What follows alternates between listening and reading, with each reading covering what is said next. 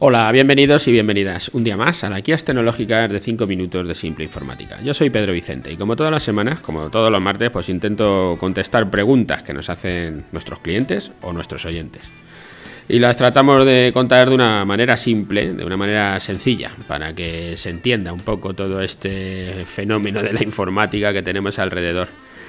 Hoy siempre a las preguntas, por supuesto, son mi opinión. Cada uno tendrá la suya y serán verdad o será mentira. Lo digo porque hoy voy a hablar del tema de la inteligencia artificial. Nos encontramos en nuestro capítulo, en nuestro episodio, en nuestro podcast 423, que le vamos a titular La inteligencia artificial. ¿Nos ayudará a las pymes, sí o no? Ya digo que hago la mención del tema de que es mi opinión, siempre, en todos los capítulos, y en este de la misma manera, que en todos los demás va a ser mi opinión. Se lleva mucho tiempo hablando de la inteligencia artificial, yo no había hecho ningún capítulo, algún cliente o algún oyente me había preguntado sobre este tema, yo les doy mi opinión y ahora la voy a hacer pública, la, misma que le doy a todo el mundo. Yo, eh, hay montones de aplicaciones para el tema de la inteligencia artificial. Os podría comentar algunas, que lo voy a hacer. Voy a encontrar ChatGPT, que es la que todo el mundo más o menos tiene, donde le preguntas si te va contestando y te va dando soluciones. Oye, que está bien para crear una guía de compra en tiempo real, ¿vale? Un anuncios personalizados, una encuesta, unos scripts para hacer vídeos promocionales, ¿vale? Está DeepL o DeepL, que es un traductor. Lo que hace Google con sus traductores, ahora, pues, eh, según los que saben, parece que mejora, que esta funciona mejor. Y eso lo pones la URL, eh, DEEPL, entras en ella, dejaré en las notas del programa algunos enlaces y te hace la traducción. Hay una, por ejemplo, la de Brandmark.io, que, que lo que te hace es un logotipo, o te puede ayudar con el tuyo, pero bueno, sería una función fácil. De esta hablo luego, porque es, parte de la comparación que, quiero hacer.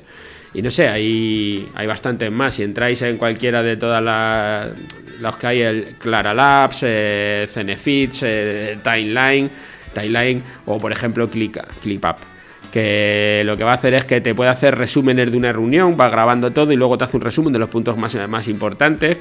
O sea, hay, muchas cosas que tienen buena pinta y que en principio nos pueden parecer muy muy interesantes, la del gestor del tiempo, de que va grabando lo que vas haciendo para decirte si eres o no rentable para tu empresa o si eres productivo o no eres productivo.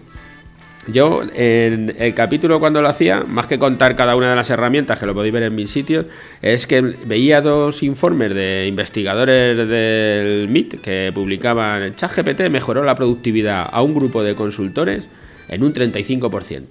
Y en programación ha habido mejoras hasta el 50%. Y claro, si la máquina de vapor, que fue la revolución industrial, nos subió la productividad un 15%, si una inteligencia artificial te lo sube un 35%, pues es una revolución absoluta. Parece que lo que tenemos delante es una cosa muy grande que nunca nos había pasado.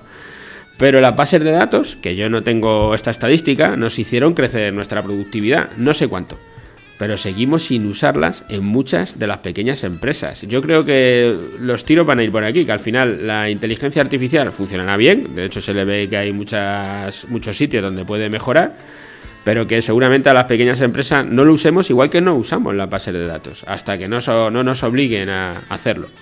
Dice en el estudio que los trabajadores menos productivos les sube la productividad un 35%, pero que los más productivos pues apenas se la sube un 5%.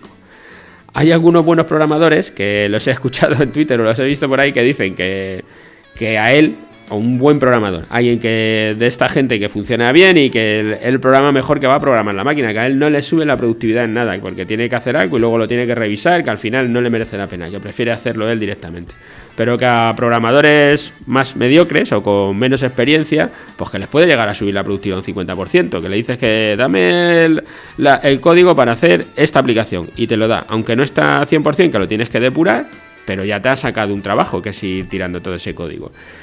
Ya digo, la pregunta es, ¿nos va a ser la inteligencia artificial nos va a ser, ser, más productivos, habrá gente que ahora mismo sea poco productiva, que le venga muy bien, porque de alguna manera va a mediar el más productivo con el menos productivo, los va a ir igualando un poco, y a la gente sea más productiva igual no. Yo, la, mi experiencia es, vale, haces un texto, haces cualquiera de las cosas que puedes hacer con él, una traducción, pero lo tienes, tienes que mirarlo, no te vale, no, según sale no lo puedes poner, con lo que tienes que leerlo todo, volverlo a mirar, hacerlo todo, dice, no sé, al final eh, no me resuelve tanto, me, puede valer para, no tengo una idea que me la dé, hazme un resumen de una reunión, está bien, te lo puedo hacer, pero vas a tener que leer de cualquier manera, también lo podías haber hecho tú si vas haciéndolo sobre la marcha, cuando haces, tienes que hacer el acta de una reunión, igual lo puedes hacer sobre la marcha. El, el que os decía, para que se entienda, que yo creo que es el que donde mejor se entiende, brand mark, brand de marca eh, en inglés, brand, y mark, M-A-R-K B-R-A-N-D-M-A-R-K. Digo por si alguno queréis entrar y, lo miráis que además este no es gratuito, este hay que empezar a pagar. Pero esto es lo mismo que existía con las páginas web que te hacían Fiverr o alguna de estas páginas web que te hacen un logo por 3 euros o por 4 euros, ¿vale? Tú le envías los 3 euros y allí hay una persona trabajando que te manda un logo. Pero es que a lo mejor no te vale para nada, porque ves el logo, yo las, pocas veces que he actualizado, que he trabajado con alguna de estas páginas, no me ha valido, porque lo que me han enviado no me valía, esto no me vale para nada, no lo quiero. O sea, me he gastado los 5 euros, no es dinero, pero al final no quiero eso para nada. Pues a lo mejor con la inteligencia artificial no pasa lo mismo. Yo no lo he probado, pero vamos, a lo mejor te mando un logo y dice, vale, pero no me vale. Eh, ¿Está quitándole trabajo a esa gente que hace logotipos por 4 euros? Pues a lo mejor sí, a esa gente le quita el trabajo. Pero ¿a ti te merece la pena entrar a, pedir tu trabajo en estas páginas que ya existían, que no es que no existieran o que hubiera una persona detrás, o dárselo a la inteligencia artificial para que te haga el trabajo? Yo, mi opinión es Creo que valdrá, tendrá sus, sitios donde sea eficiente. Creo que para las pequeñas empresas o no nos llega o nos llegará después de mucho tiempo. Eh, pongo el ejemplo de las bases de datos que se llevan utilizando eh, lo que sea, 20 o 30 años, pero muchas pymes siguen facturando con un Excel, no utilizan las bases de datos para hacerlo.